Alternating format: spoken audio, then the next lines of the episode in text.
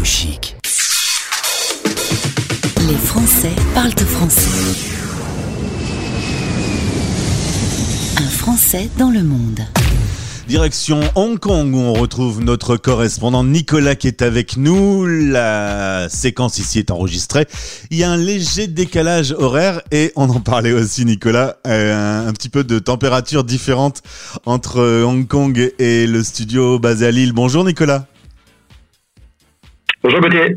Parce que ici il fait très froid, chez toi il fait beaucoup plus beau, mais euh, dans tous les cas on vit la même période compliquée euh, suite euh, à cette pandémie qui a commencé il y a presque un an maintenant. La dernière fois qu'on s'est parlé, tu me disais que c'était relativement bien contrôlé, mais là tu as tenu à prendre l'antenne parce que ces derniers jours ça a pas mal bougé. Voilà, il y a eu pas mal d'évolutions hein, depuis, depuis une semaine. Euh, on a eu dimanche le, record de nouveaux cas en une journée depuis quatre mois avec 115 euh, cas, donc le, 29 novembre, ce qui a donné lieu, à, ça, ça, ça c'était en hausse depuis une semaine, on était passé de 70, 80, 90 et donc 115 euh, dimanche. Et donc le gouvernement dimanche soir a pris la parole pour prendre des décisions un peu draconiennes euh, dans le sens où il a décidé de fermer les écoles maternelles, primaires, secondaires à partir de demain matin, mercredi pour nous, et ce jusque après les fêtes au minimum. Euh, également décidé le travail à domicile pour les 177 000 fonctionnaires de la ville et, d'autres et d'autres mesures euh, un peu plus strictes. Voilà. Alors c'est vrai que euh, on voit une différence. Vous êtes 8 millions à peu près à vivre sur Hong Kong. Il y a eu à peu près en tout 6000 cas et 109 morts. Euh, les chiffres sont radicalement différents dans les pays européens par exemple. Et les réactions des autorités sont hyper euh, strictes, hyper rapides, hyper franches. Quand il y a une petite augmentation, tout de suite c'est les grandes mesures qui sont déployées.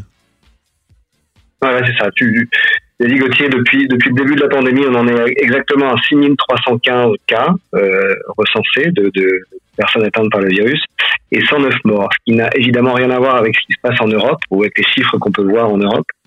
Euh, je rappelle juste qu'il y a eu le traumatisme du SRAS. Hein, euh, c'est quelque chose qui a profondément marqué les esprits à Hong Kong.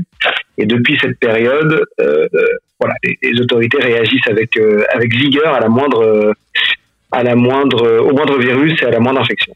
Et tu me disais que en ce moment, dans les journaux, euh, ça discutait pas mal parce que le cluster où est née cette remontée de, nombre de contaminations, visiblement, ça s'est fait au cours d'une petite fête entre riches, pour résumer. Oui, alors c'est ça, c'est la petite histoire qui court sur cette quatrième vague, hein, parce que c'est la quatrième vague, on appelle ça la quatrième vague à Hong Kong. Euh, durant les premières, deuxième et troisième vagues, on, avait souvent le reproche fait au, au, au Guaylo notamment, c'est le, surnom qu'on donne aux étrangers, aux expatriés, qui euh, continuent de sortir dans les bars et donc euh, dont on accusait, euh, dont on les accusait d'être à l'origine de, des vagues successives. Là, en l'occurrence, le, le, foyer identifié qui est à l'origine de cette de cette nouvelle flambée entre guillemets, hein, encore une fois, les chiffres ne sont pas du tout comparables avec ceux de l'Europe. ça se serait passé dans un dans ce qu'on appelle un club de danse ici, donc, ce qui est un club fait pour les, épouses euh, on va dire, de la ville, qui vont, euh, qui ont euh, entre 50 et 70 ans, qui vont danser avec des jeunes gens de 25 ou 30 ans. voilà, on ne fait pas que danser. donc, c'est un peu la petite histoire, les caragos, enfin plus caragos d'ailleurs, c'est la petite histoire qui fait le tour de Hong Kong. Et cette fois-ci, donc, ce sont effectivement les gens la population aisée, très, voire très très aisée de Hong Kong qui, qui est au centre des débats. Et donc pour toi, à partir de demain, c'est école à la maison. Tout le monde reste à la maison en fait. Vous, vous essayez de ne plus trop sortir. Voilà, tout le monde. Alors les enfants euh, feront ce qu'on appelle du homeschooling, c'est-à-dire qu'ils ont. Mais c'est assez bien fait ici, c'est-à-dire qu'ils ont des pas mal de visio tout au long de la journée qui rythment leur journée.